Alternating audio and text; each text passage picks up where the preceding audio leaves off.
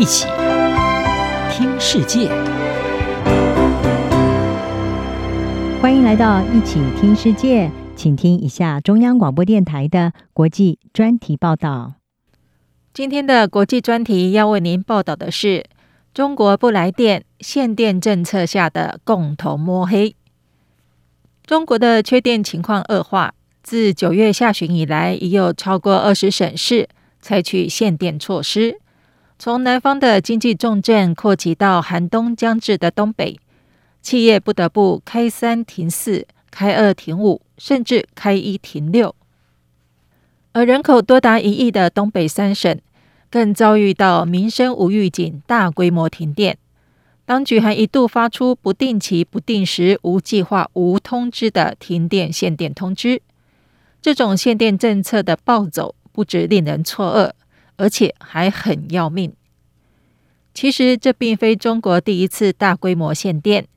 像二零零二年就曾经因为发电能量跟不上经济成长而开闸限电，二零零八年也受到南方雪灾拖累，造成供电短缺。但这次中国限电危机范围之大，光是限电的二十省就占中国国内生产毛额超过百分之六十六。在年终购物季将来临之际，中国这个全球最大出口国的限电令，恐将成为全球供应链的最新威胁。所以大家不禁要问：中国为何会出现电力短缺呢？中国作为全球最大的煤炭消费国，火力发电目前占发电总量七成以上，燃煤发电不足早就是长期问题。而水电虽然位居第二大供电来源。但南方水电在冬季枯水期的发电量不足以交付重任，导致全国的水力发电量同比下降两成。至于风能和太阳能发电，也无力承担加大的用电负荷。中国这次电煤短缺导致供电紧张，其实是结合众多不利因素的完美风暴。多数矛头指向中国与澳洲交恶导致的缺煤问题。在中国要求不准新建煤矿的政策下，澳洲向来是优质煤矿的来源。但由于澳洲政府呼吁对 COVID-19 的疫情起源进行独立调查，北京在二零二零年宣布不再从澳洲进口煤炭。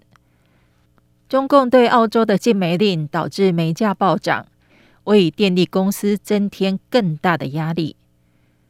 发电成本昂贵。加上中共严格管制电价，不能灵活配合消费需求增加而上涨，演变成电发越多赔越多，火电厂发一度电亏一毛多钱。在这种背景下，电厂没有增加发电供给的动力，也不愿意负荷发电。有人则归因于中国实施的能耗双控政策，这是指既控制能源消耗的强度。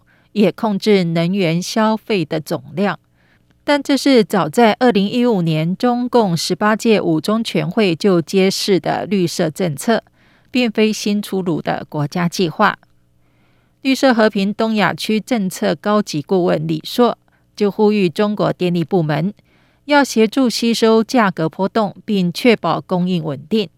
他认为电力短缺将对经济和政治产生巨大影响。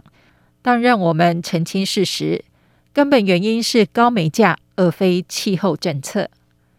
不过，中共中央的能耗双控命令确实和中国国家主席习近平喊出的碳中和规划有关。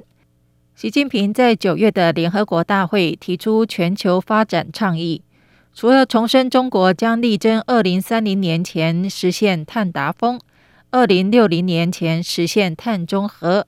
还提出要支持发展中国家能源绿色低碳发展，不再新建境外煤电项目。有专家认为，这是习近平打的外交牌，也是平缓中美关系紧张的策略。因为在贸易、人权和南海等一系列战场针锋相对之际，气候变迁已是这两大排放国责无旁贷，而且最有合作空间的一项议题了。果然。在习近平表态对全球力抗气候变迁做出努力后，美国气候特使凯瑞随即表示，他计划再度访问中国。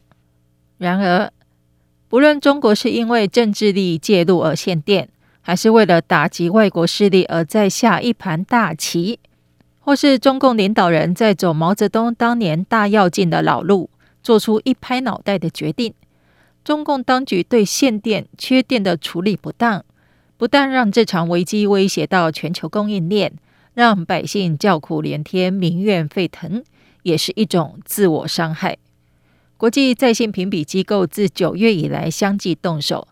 惠誉将中国今年成长预估由百分之八点四降到百分之八点一，野村从百分之八点二砍到百分之七点七，高盛则是由百分之八点二下修为百分之七点八，未来也不排除还有更多机构跟进。